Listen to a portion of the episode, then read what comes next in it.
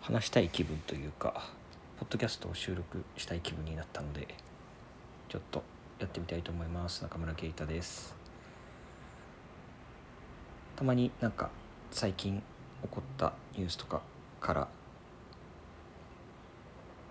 考えたことをあの、まあ、文章で書くのもいいんですけどあの収録して話をしてドキャストという形で音声で配信するのもいいかなと思ったのでちょっと試しにやってみたいなと思った次第です。で今回なんですけどちょっとそう気になったニュースがあって結構皆さんもさまざまな形でご覧になったかなと思うんですけど、えー、気候変動に関する大きなニュースがありましたね。あの IPCC の報告書が出た IPCC は、えー、国連気候変動に関する政府間パネルですよねの、えー、第6次報告書が先日公表されて、あのー、大きなニュースになっていてこれについてですねちょっと今日は思ったこと考えたことが、まあ、大きく4点ぐらいあったので簡単に自分の整理も兼ねてお話ししてやいいかなと思っています。まず1点目なんですけどこの今回の報告書が何よりインパクトが大きかったかとか特にニュースでも取り上げられていたのが、あの人間の影響が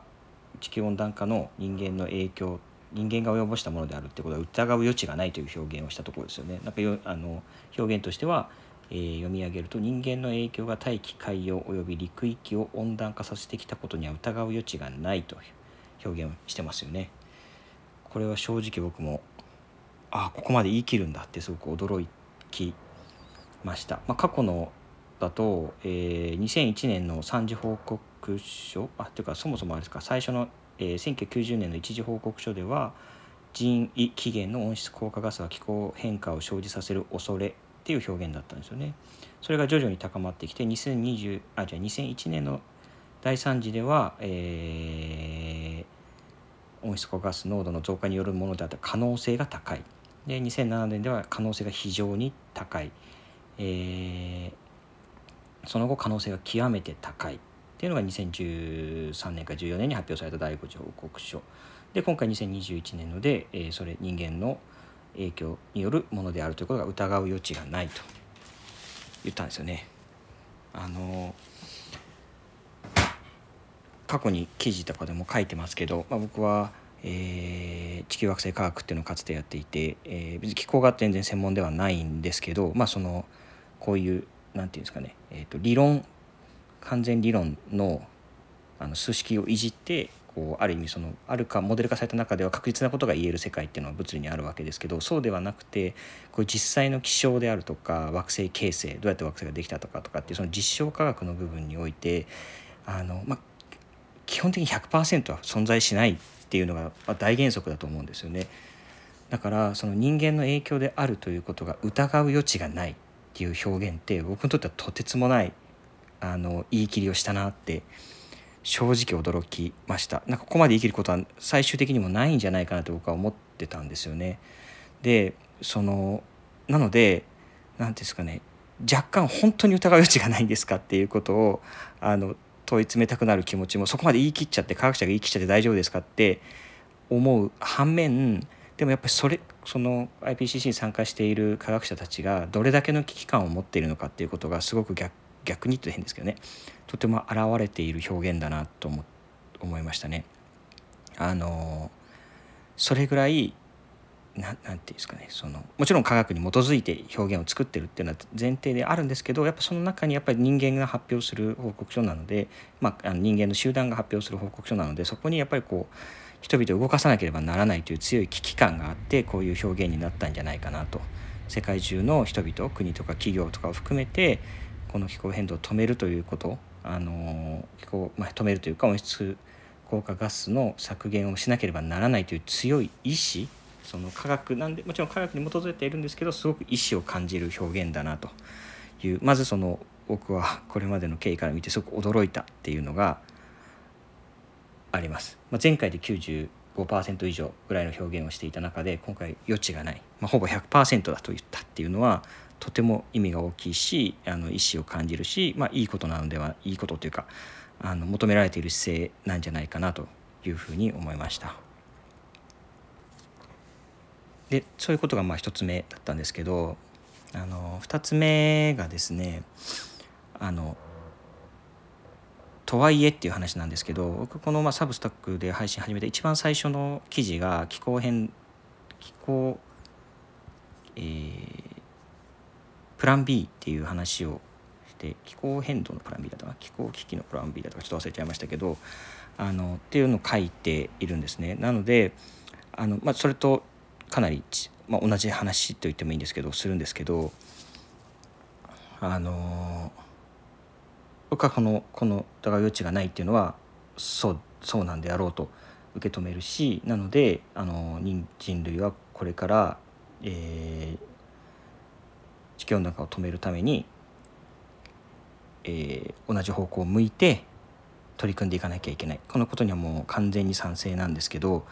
あのとはいえそのことだけにあの盲信してしまうことはやっぱり危険だとあの今でも思っています。でそれどういうことかってその前記事にも書いたんですけどあの頑張ろう頑張ろうっていうことになってますよね今当然ながら。でそのただ人人人間って、まあ、将来のことは分からないので頑張っても達成できない可能性っていうのは常に残されてるわけですよね。だからこうすっごいみんな頑張ったと。で思った以上に例えば頑張ったと。でもダメだったっていうことがあり得るしもう一つはそのやはりその IPCC の言ってるその人間起源であるっていうことが、まあ、ほぼ100%だとしてもじゃあその IPCC の今行ったシミュレーションっていうものに完全に沿う形であのですか？その数値が動くとは限らないですよね。今後も削減したとしても。温室効果ガスを。なのであの OPCC が目指す数字通りに例えば頑張ったんだけどその誤差っていうものがあのあってその思ったよりは気温が下がらなかった、まあ、下がるってことはないというあ下がることはないっていうかしばらく上がり続けるっていうのがそもそもこの報告書ですけどそのここ止まると思ってたら止まらなかったっていう可能性もあの思ったよりは止まらなかったという可能性も常に残されているんですよね。いるいるいますよね。理論上、まあ、理屈上。なのであのそのことにはやっぱすごく僕は気になって仕方がないというか かこだわってる部分もあるのかもしれないですけどあのみんながあ温室効果ガスをなくそうなくそうなくそうって。でこのことだけにとらわれてしまわないようにならなきゃいけないなというのはすごく思っててるんですねだからそうダメだった時のプラン B っていうのを常に特に国とか国際機関とかは持っていないといけない。だからあのうまくいかなかった時にどうするかっていうことも常に考えておかなきゃいけない。で特に今あの日本もそうですけどあの財政難の状態にあってあのじゃあ気候変動に対す気候変動予算みたいなのが全体としていくらかっていうのがあった時にそのお金には限界があるわけですよね。その今のお金じゃ不十分だ今出してるお金で不十分だって議論は当然あってそうそうだとしてもでも、まあ、じゃあもっと出せもっと出せプラス1兆円プラス2兆円プラス10兆円プラス100兆円ってやってもやっぱどこかには限界があるわけですね。これはまあ経済学の問題としてあの永遠にお金を出し続けることはできない。じゃあその限られたお金の中で何ができるのかって考えた時にあの今真っ先にやらなければいけないことはその温室効果ガスを減らすためのあの技術であるとかにお金を使う。でこれはもう完全に同意するんですけどじゃあでもそれがうまくいかなかった時のことにもやっぱりお金をつく使っておかなければいけないと思うんですね。また、まあ、すごく分かりやすく言えば その温暖、えー、思った以上に、えー、排出削減ができなかったもしくはしたんだけどそれでも上がってしまった時に気候変動はどうなるっていうことも IPCC は言っているわけなのでそれに基づいてそれに対応できる、えー、社会づくり制度もそうだしテクノロジーもそうだしもう作っておかないといけないんじゃないかなというふうに結構強く僕はこれは思っています。あの失敗したら全員死んじゃうなんてことがないようにあの常にプラン B を持っていてほしい。だから気候変動対策に失敗した。じゃあその時にどうなってる社会になってるか。じゃあそれでも人類が生き残るためにはどういう技術が必要でどういう仕組みが作られていなければならないのかってこれは日本だけじゃないですよねだからその失敗した時には例えば島が沈んでしまう地域もしくは国っていうのがあってじゃあそれをあの失敗してしまった場合気候変動対策がうまくいかなかった時にじゃあそういう国もしくは地域の人々が世界のどこで次生きていくことになるのかそのためにどうやって人々を移動させるのかとかっていうことも含めてそのための制度なり技術なりっていうのを今から考えておく必要があるというのが僕は強く思っていることです。でそのためには国だけじゃなくて民間でもその温暖化が進んでしまった社会において人類が生活するためのあの技術を作るための市場みたいなものあのも考えていく必要があるんではないかというふうに思っています。次3番目の論点なんですけど今市場を、まあ、民間とかは作って対応していかなければならないんじゃないかって話をしたんですけどその3番目で言いたいことはこの、えー、気候変動に関する今、えー、一部にある反資本主義運動みたいなものの危険性について僕はちょっと考えています。そのえーまあ、市場で技術革新技術、まあ、イノベーションとかを促してあの対応できる対応していくそれは、えー、温室効果ガスの削減の技術に関してももしくはその止められなかった時のどういう暮らしを整理させるかっていう意味での市場マーケットでもいいんですけどもどちらにしろその技術革新っていうのはすごく重要になってくるんじゃないかというふうに思っているんですが、まあ、一方で今この資本、えー、気候変動の問題に関して資本主義がそのこの温暖化の元凶であるからあの資本主義というものを捨てなければいけないっていう主張もこの、えー、気候変動の問題の高まりとともにこのイデオロギー、まあ、主張も力を増しているように思います。まあ、その日本で言えば特にあの、まあ、有名なのが斎藤浩平さんの「人申請の資本論」が今とてつもなく売れているっていうのはその分かりやすい例だと思うんですけれどもあの資本主義を捨てなければ気候危機には立ち向かえないんだっていう考え方ですよね。で僕あのちょっと表現が難しいんですけどこれがあまり広がることはちょっとあの良くないんじゃないか場合によっては危険なんじゃないかなっていうふうに思っています。あの気候危機の危険性を訴えている部分に関してはすごく僕も共感するし大事だと思うんですけどその資本主義を捨てるっていうことをモットーに掲げるっていうことに関して今このタイミングっていうのはちょっと危険なんじゃないかなと思っています。でなんでかっていうとあの例えばその斉藤小平さんの例で言えばその人申請の資本の僕読んだんですけどの例で言えば、まあ、しあの斉藤小平さんのその本では資本主義をやめて捨てて脱成長コミュニズムという、え、体制に移行するべきだっていう主張をしているわけですねこの本の中で。で、えー、まあもうシステム社会システムを変えてしまわなければならないんだそれぐらいの危機なんだっていうことでですよね。であのこの僕が思うのは今世界はじゃあどういう状況かっていうと、えー、僕の理解ではですけどもこの資本主義を維持しながらもただその資本主義が実際に大きな元凶であることは世界中が認識してるわけですね。気候変動に対して。なのでその資本主義の、えー、気候変動に与える影響の部分を修正しつつただ資本主義の持っている力ですね。その市場を使った技術革新のスピードアップであるとかあとは競争原理を使ったスピードアップ新しく技術をつく使うイノベーションを早く生み出す技術革新をする。といったような資本主義が持っているメリット強みっていうのを何とか生かしてこの気候危機に立ち向かおうとしているっていうのが僕の理解です。であの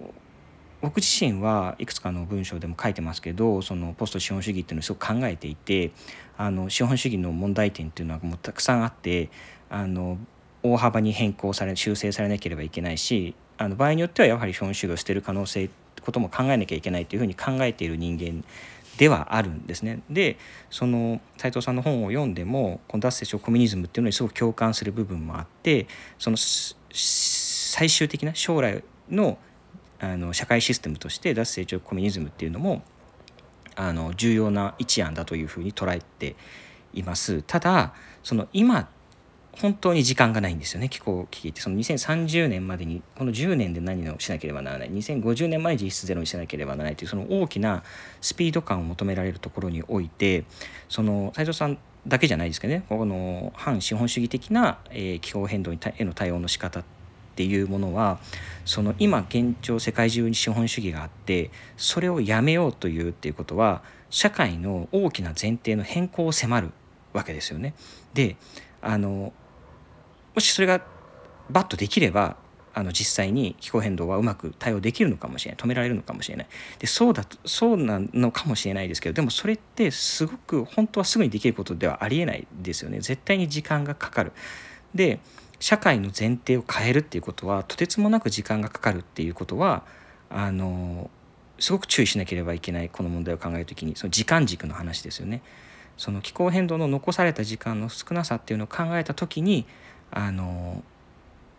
その社会システムの変更っていうのがいいあの本当に時間的にいいアイデアかっていうことを考えなければいけない。で僕もその斉藤さんの本読みましたけどあの本当に短い時間でその移行が完了できる根拠っていうのは書いてないっていうのが僕の理解です。あの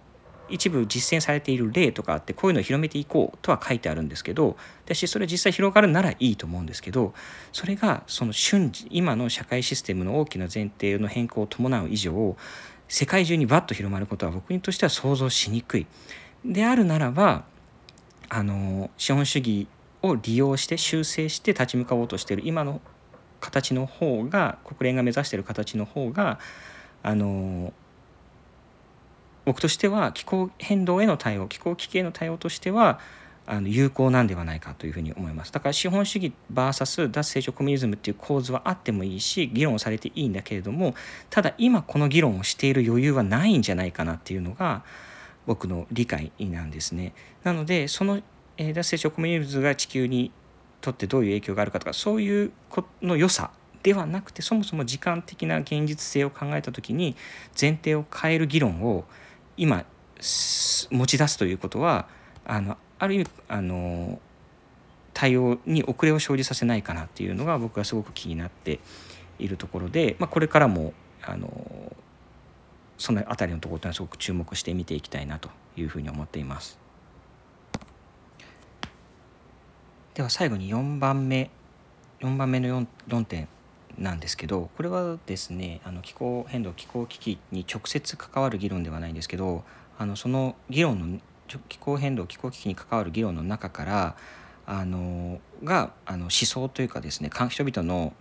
考え方に与える影響っていうところで僕はちょっと気になったことがあって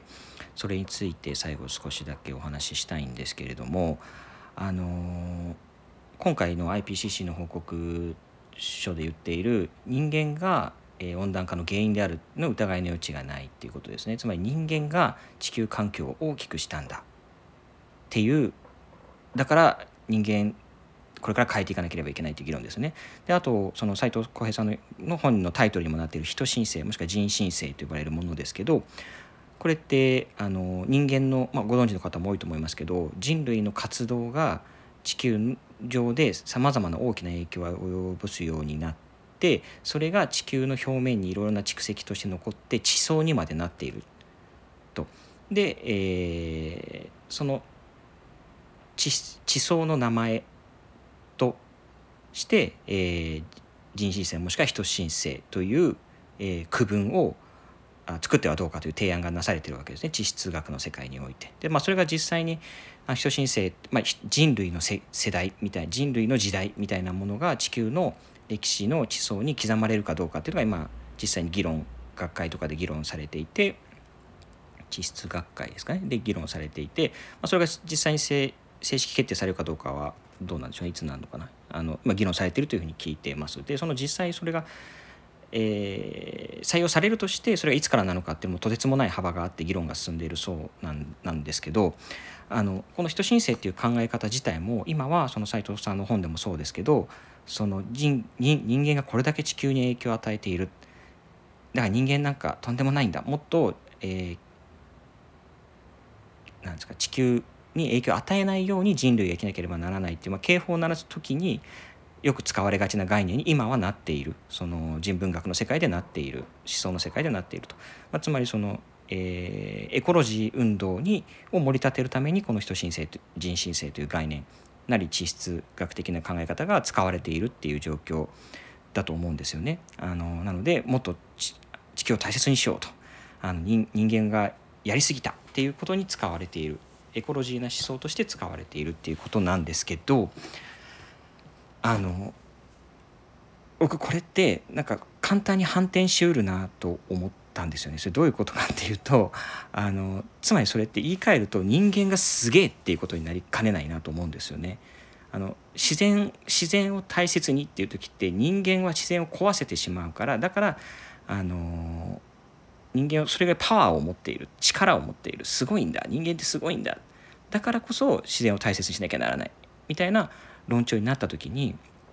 本当は自然自然主義というか自然を大切にしようっていうことを言っていたはずがどこかでそれがくるっと反転して人間ってすげえっていう思想と部分にフォーカスされてしまう可能性っていうのがあるんじゃないかなって思うんですね。そのだ逆にエコロジーが逆に人間中心主義に変わるというかいうふうに思う。あのー、そこがなんかでもそれそれがどこかちょっと断片的に見える言葉がなんか地球を守ろうっていう言い方がありますよね。あれってなんか地球っていうのは弱い存在で守られるべき存在でで人間の方が上でだから人間が地球を守らなければならないんだっていうあのふうに僕には聞こえるんですね。だからその今言ったようなもともとはエコロジーの概念だったはずなのにそれがいつしか人間中心主義に陥りがちであるということのいい例かなっていうふうに思うんですね。で実際、まあ、実際というかあの僕がずっと思ってることなんですけど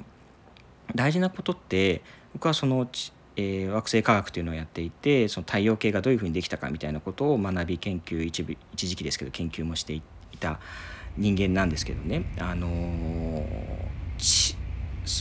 すげえざっくり言えば人類なんて大したものじゃないわけですよねそういう勉強をしていると。実際地球は誕生してからこれまでの間にもう本当に地球表面が全て燃えたぎっているような灼熱の時代から全球凍結って言いますけど地球全体があの氷で覆われていた時代あの、まあ、氷河期みたいなものっていうのも経験しているんですよね。だからこの今人間が人間のせいで及ぼしている温暖化っていうのはあの誤解を恐れずに言えば地球にとってはどうでもいいことなんですよね。大した問題ではないんです。あの昔もっと暑い時期あったわってもし地球に意識があったら思ってると思うんですね。そんな1度2度上がるなんてっていうことを言っているわけですよね。あのでなのでじゃあ温暖化がなぜ問題なのかといえばそれは人間にとって都合が悪いから問題なんですよね。だから地球を守ろうっていうのはさっき言ったあの僕が人間中心主義的な言葉だなと言った地球を守ろうっていうのはあの完全に地球からしたら大きなお世話で君たちが守りたいのは地球じゃなくて自分たちでしょっていうことなんですね。あのもしくは自分たちもしくは自分たちの次の世代の人類もしくはあのもっと言えば今の地球のこの形木々がありあの今のこの地球に生きているさまざまな生命体そういうものを守ろう守りたいっていう守りたいのです守っていきたいのですっていうふうに言わなければ本当はいけない地球を守ろうではないんですよね。あの自分たちの人類もしくは今自分たちがいいと思っているこの環境を守っていきたいということなんですよね。だ地球からしたら別に守られなくても大丈夫だしもしあの人類がこのまま温暖化の影響でなんかすごい災害が起こって全員地球上のあの人類が絶滅したとしたってその時に生き残った生命体が今度はまたその環境に適応して新しい生態系を作るだけなんですよね。でもし全部が例えばあらゆる生命体がうん、ちょっと想像しづらいですけどねあらゆる生命体が絶滅したとしてもじゃあこの地球上でもすごくまた何億年という時間をかけて新たな生命が生まれ新しい生命体が何百億年後とかに何百万年後とかに誕生しているだけなんですよね。だからあの地球を守るってなんだよって僕はいつも思います。その守りたいのは今の地球のこの環境でありそこに生き生きている人類もしくはこの先生きる次世代の人類もしくは今のこの地球に生きているさまざまな生命体の環境そういうものをあの守るっていうあの作っていきたいという自分たちのこのあの思いであるである意味それはエゴだと思うんですけどあのでもそれって僕は大切なことだと思うんですよね。ただそのそこその言い方を間違えて地球を守ろうみたいな言い方にしてしまうと地球が弱い地球は守られる自分たちが存在しているこの地球が正しい地球であってあの人間壊していく壊していってしまった地球はそれはもう正しい地球ではないかのように聞こえるんですよね僕には地球を守ろうっていう言い方は。地球あの過去に例えば隕石が衝突して恐竜が絶滅したみたいな説がありますけどその恐竜が絶滅しようがしまいが隕石がぶつかってこようがぶつかってこなかろうが地球は地球として存在していてでその中でその時にあった生命がそこに存在しているだけなんですよね。だからそのあの人申請っていう概念をエコロジー運動に使う時にももしくはその IPCC の報告書を読む時にもその人類ってすごいっていうふうに思わないことがすごく大事なんじゃないかなと。あくまでも自分たちは自分たちのこの何とか維持するために弱い生命体である我々がこの地球上でこれからも生きていくためにあのどうしたらいいのかっていうことを自分たちのために考えているんだっていうことを意識することって大事なんじゃないかな。それはその地球温暖化を止めるために大切だって僕は言いたいわけではなくてあのこれからのあの文明が持つ思想を考えた時にあのこのエコロジー運動があまりにも発達あの大きくなったりもしくはその気候危機の問題をあのあまりにも違った形で違った形でっていうあれですけど止めるっていうこと以外の視点で見た時にあの人間中心主義的な社会がこの後生まれてしまわないかあの地球を制することが人類はできるんだっていうような思想がこの後広まっていかないかっていうことがすごく心配なんですね。なのであの、まあ、地球科学的なことをやっていたものからすると人間なんて大したことないあくまでもその上で生かされているだけでその中で自分たちにできることを何とかやっていこうっていうスタンスをあのこの気候変動の問題でもずっと取っていくことが大切だと思うし僕は取っていきたいなというふうに思っています。はい、以上でですね今日僕がこの先日発表された IPCC の第6次報告書から考えたことを4点ですね。ちょっと整理すると、えー、科学者たちが疑う余地がないと言い切ったことの意味ですよね。そこのすごく意思を感じるという話が1つ目。で2つ目が、えー、プラン B の重要性。ですねあの盲信することの怖さっていうことで3つ目がこの気候変動に関する反資本主義的な運動のあの危険性というか問題点みたいなことを話をしてで最後が人間ってすげえ人類ってすげえってならない人間中心主義を避けるっていうことの大を大切にしたいということをお話ししました。あのサイエンスの話から、まあ、最後はどちらかというとあの思想の話になって、まあ、この点あの気候変動の問題って本当にそうやって学際的というかあらゆるジャンルを超えて議論されなければならないもちろん経済も関わってくるしあの問題だなと思っているのでこれからもいろんな観点で考えていきたいなと思っています。またあのこのテーマではどこかで書いたり話したりもしたいですし実際今日この4点についてももしあのご意見ご感想もしくは異論反論とかあったらあのツイッターでもコメント欄サブスタックのコメント欄でもお寄せいただきたいですしもし実あのちょっと直接あの僕と話したいと思ってくださる方がいたら僕はちょっとこれについてはいろんな方と話したいなと思っているのであのツイッターのスペースとかクラブハウスとかでもこのテーマに話すのも面白いなじゃないかな意味があるんじゃないかなと思ってたりするのでちょっと話したいという方がいたら是非連絡をください。是非お待ちしております。